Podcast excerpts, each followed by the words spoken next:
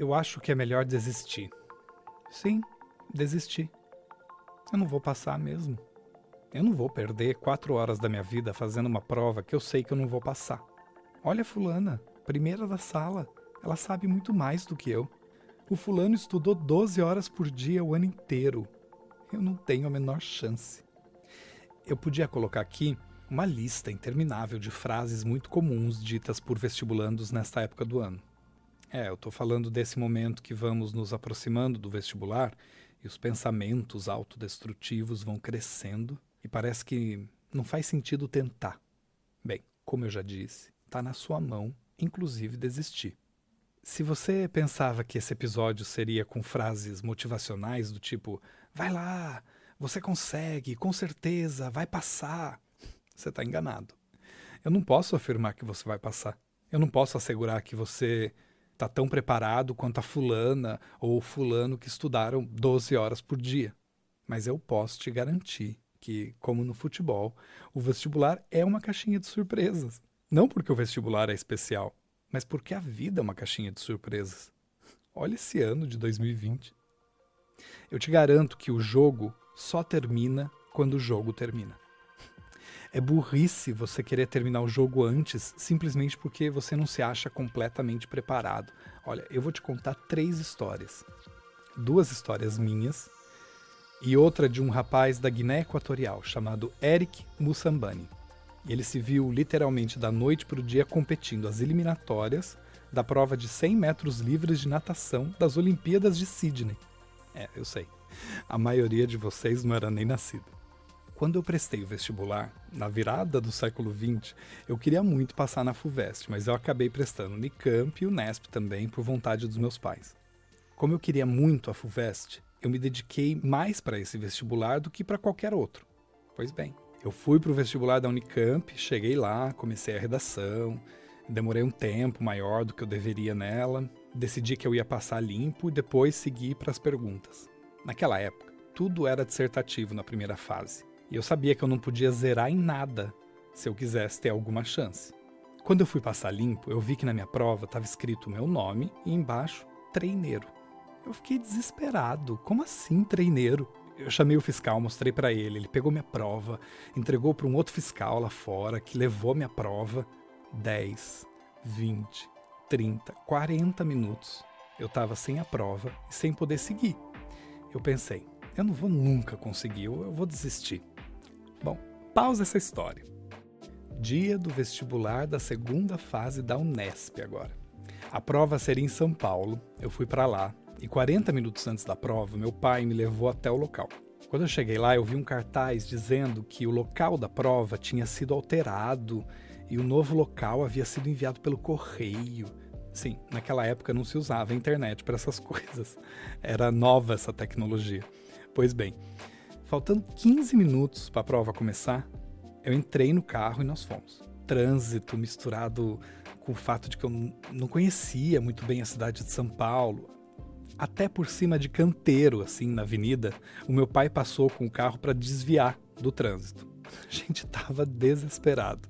Já se iam 15 minutos do horário do fechamento dos portões. E aí eu pensei, eu não vou conseguir nunca. Eu não vou, eu vou desistir. Pausa, vamos para outra história. Essa história começa na Guiné Equatorial, com um rapaz de 22 anos chamado Eric Musambani ouvindo no rádio uma convocatória para atletas que quisessem participar das eliminatórias para as Olimpíadas de Sydney, na Austrália. Ele nunca tinha nadado numa piscina, não tinha piscinas olímpicas no seu país. Como só havia ele inscrito, ele foi convocado seis meses antes das eliminatórias e ele passou a treinar no rio, perto da sua casa, e numa piscina de 12 metros de um hotel. Ele viajou por dois dias para chegar na Austrália e ele iria competir com mais dois nadadores de outros países. Como ele não tinha os equipamentos adequados, ele ganhou da delegação da África do Sul uma sunga e uns óculos de natação. Chegou o dia da prova, ele estava nervoso e a gente não sabe se ele pensou em desistir no momento em que os outros dois competidores queimaram a largada e foram desclassificados. Sim, ele teria que competir pelo tempo e nadar sozinho numa piscina, não de 12 metros como ele estava acostumado, mas numa piscina de 100 metros. 50 metros de ida e 50 metros de volta. Pausa. Voltemos para a Unicamp. 45 minutos depois, volta o fiscal com uma nova prova. Agora já não estava mais escrito treineiro. Eu olhei para o lado e todos estavam na minha frente. Nessa hora eu me lembrei que o jogo só termina quando o jogo termina. Eu mergulhei no desafio e eu decidi dar meu 100%, que estavam longe de ser os 100% dos outros, mas eram os meus 100%. Sem saber se daria tempo, eu comecei a passar a redação a limpo, direto à caneta, e eu fui para as questões. Eu deixei química por último, porque era a matéria que eu achava mais difícil. Né? Naquela época, eu odiava química. Faltavam cinco minutos para o final da prova e eu tinha acabado de começar a ler as questões de química. A primeira questão era imensa e perguntava uma série de coisas do processo de decantação. Eu sei que um minuto para o final da prova, eu só conseguiria responder a questão A da primeira questão. Como inicia o processo de decantação? Eu respondi com, com vergonha, o óbvio para mim. Abri a torneira e eu entreguei a prova. A resposta estava certa e eu tirei 0,1 em química. Então eu não zerei. Pausa. De volta para a Unesp, eu começo a chorar e eu vejo um fiscal se aproximando do portão fechado. Eu expliquei para ele que eu não recebi pelo correio a alteração do local da prova ele diz que sabe, que houve um problema com o correio e diz que me deixaria entrar, mas eu teria que aceitar terminar a prova junto com os outros. Ou seja, eu teria menos tempo para resolver a prova. Eu olhei para o meu pai, meu pai olhou para mim, com um olhar de que o jogo só termina quando o jogo termina. E mais uma vez eu corri ao encontro do desafio, levando comigo os meus imperfeitos 100%. Eric mergulha na piscina, sozinho, pensando que não queria e nem poderia envergonhar seus pais. Com seus 100% imperfeitos, ele decidiu que tinha que ao menos terminar a prova. E nadou, nadou seu melhor. Com cãibras já no final da primeira piscina e ainda teriam 50 metros de volta para terminar. Ele sentia como se não saísse do lugar. Mas o jogo só termina quando o jogo termina. Voltando para as histórias, eu recebi a resposta de que eu tinha passado para a segunda fase da Unicamp. O problema é que, como não era o vestibular que eu mais queria, eu tinha lido dois livros da lista de 10 livros daquele ano. Os meus 100% tinham caído quase a zero. Era hora de desistir. Só que não. A minha professora de português, em pleno Natal, me disse: leia sem parar e tente pelo menos ler mais um ou dois livros. O jogo só termina quando o jogo termina, rapaz. Eu respirei fundo e eu fiz isso. Eu consegui ler mais dois livros, então eu já tinha lido quatro dos dez livros da lista. E na prova de português caíram quatro questões de livros, justamente sobre os quatro livros que eu tinha lido. Muita sorte. Eric continuava nadando. A plateia então começou a torcer por ele, torcer muito. E ele nadando, nadando muito. Ele consegue terminar a prova aos sons de muitos aplausos de toda a torcida. Ele ficou em último lugar. Ele teve o pior tempo daquelas Olimpíadas. 1 minuto e 52 segundos. Para você ter ideia, o primeiro lugar da prova e recorde daquele ano foi de 47 segundos. Eu não passei nem da primeira fase da FUVEST naquele ano, que era o vestibular para o qual eu mais havia me preparado.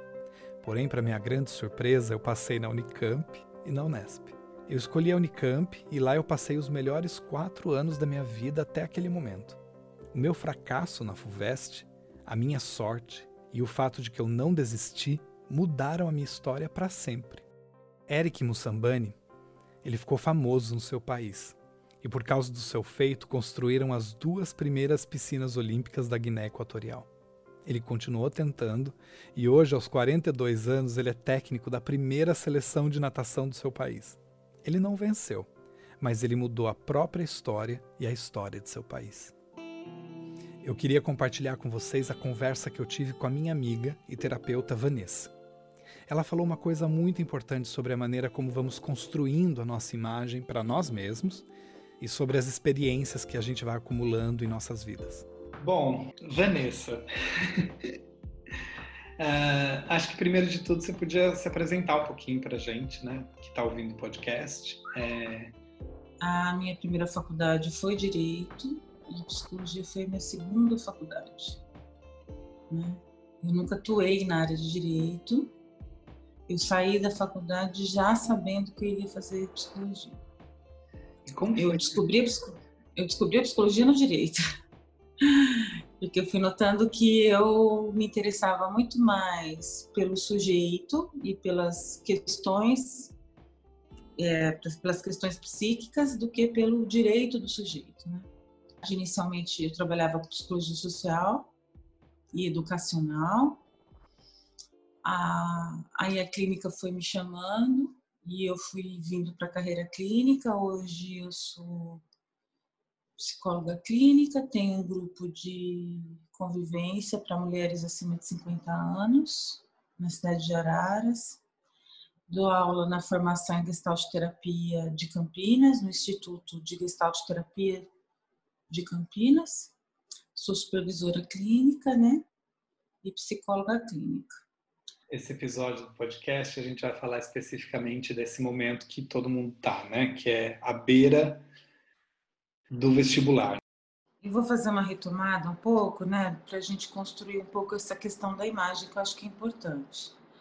Porque é assim, nós somos seres de relação. O ser humano é, por natureza, um ser de relação. E as nossas primeiras relações, é, elas se dão com a família, né? Pai, mãe, irmãos, as famílias de origem, né? Então, a imagem que a gente vai fazendo da gente no decorrer da vida, no início da vida, vamos colocar assim, ela vem da família, né? O que o outro vê em mim e, e diz para mim, né? Vai fazendo com que eu me perceba. Na convivência com os amigos, né? Na adolescência e início da vida adulta, a gente vai fazendo essa imagem junto com os amigos, né? Os amigos vão nos trazendo um pouco, vão, vão trazendo algumas percepções sobre nós que até então nós não tínhamos, né? E aí a gente vai é, desconstruindo e reconstruindo uma imagem de si. Então, eu penso que esse ano de pandemia para os jovens foi muito difícil, porque esse convívio né, com os amigos ficou muito, muito, muito difícil. Né? Ele se deu de forma online e muito precariamente. Né? Na, a vida online não te dá convívio real, né? É um convívio pela internet e é muito difícil. Então eu penso que a imagem de si, ela é afetada de alguma maneira nesse processo. É claro que tem os anos anteriores e tudo mais. Mas é um ano que a gente se perde muito da relação, se perdeu muito nas relações. A gente volta para o convívio familiar. Então tem que tomar muito cuidado com o julgamento familiar, né? O que os pais dizem a respeito de nós, porque essa é a imagem dos pais, eles nos amam, mas eles têm uma imagem baseada é, na imagem que eles têm deles também, né? E, e pensar um pouco no que você vai sentindo, como é que você foi construindo o teu processo, né? Suas referências nesse ano tão isolado, né? O que, que você sentiu de você? Como é, como é que você se percebeu? Nós somos muito daquilo que falaram de nós, mas nós somos também aquilo que nós sentimos de nós. E se a gente pegar uma, uma galera aí que tem até 18 anos, é, nós temos que entender também que as experiências ainda são poucas, né? Você não teve muita experiência na vida. Você teve uma experiência de, uma, de um jovem de 18 anos. Mas são experiências. Elas são experiências. E você é muito das suas experiências, daquilo que você sentiu, daquilo que você percebeu, daquilo que você entende como singular, próprio, né?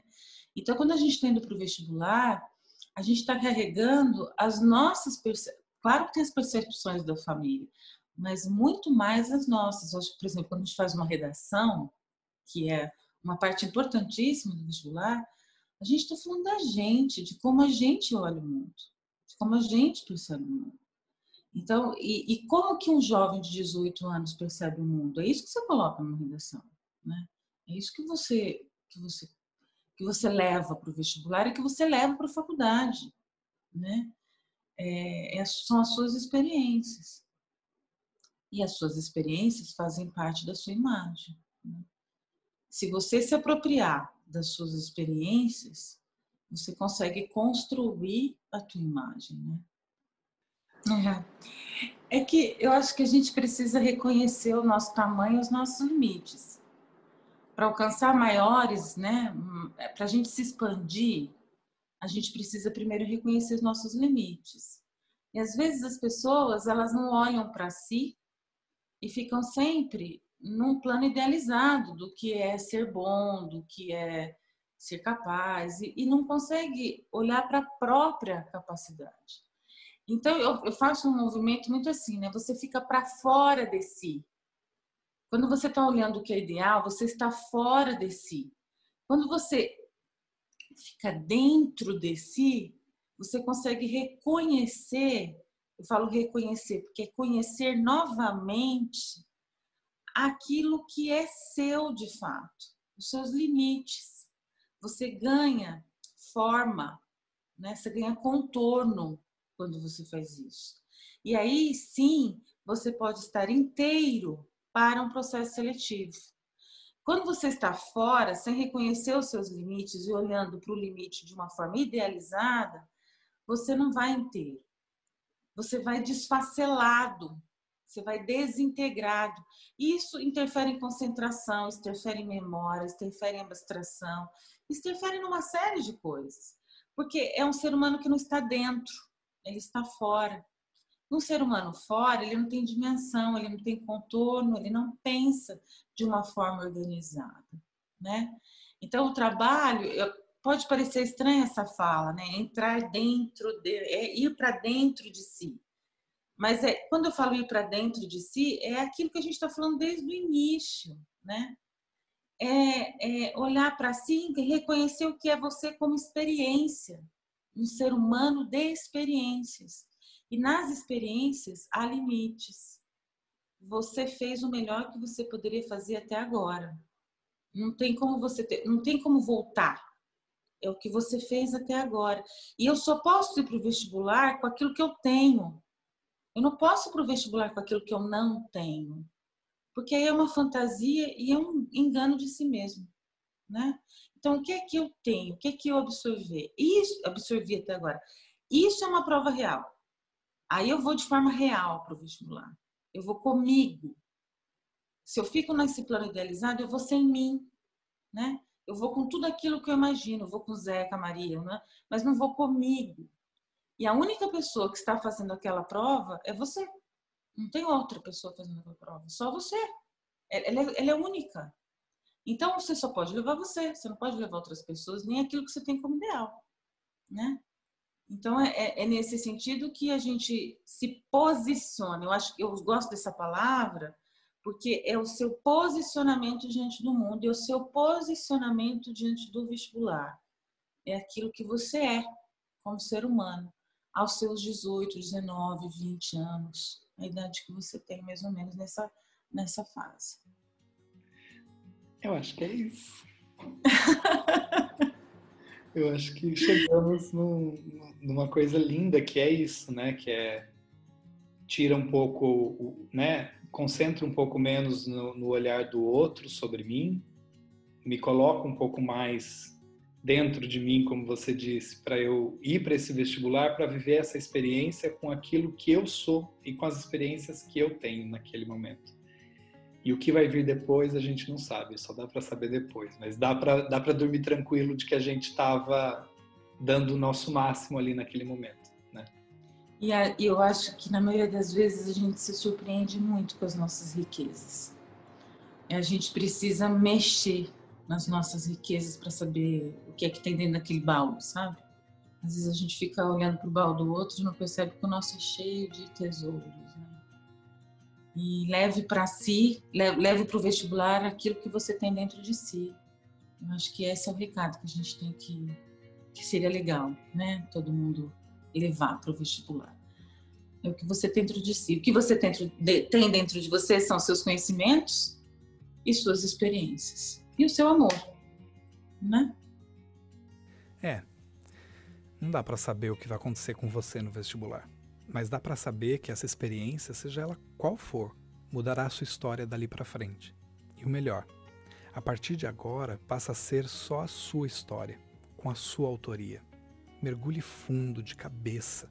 Afinal, não importam os 100% ideais, mas os seus 100%. E lembre-se, o jogo só termina quando o jogo termina. Esse episódio do podcast Não Dá Mais Para Adiar contou com a participação da psicóloga Vanessa Rodini. Criação, pesquisa e apresentação Flávio Rodrigo. Edição e gravação Rui Calvo. Produção M Vídeos. Distribuição Atila Maia e Gabriel Viveiros. Direção geral Marisa Junqueira. Este podcast é uma realização M Educação e Marketing e escolas associadas. Para conhecer nosso trabalho, acesse o site www.portalm.com.br. Obrigado a todos e até a próxima.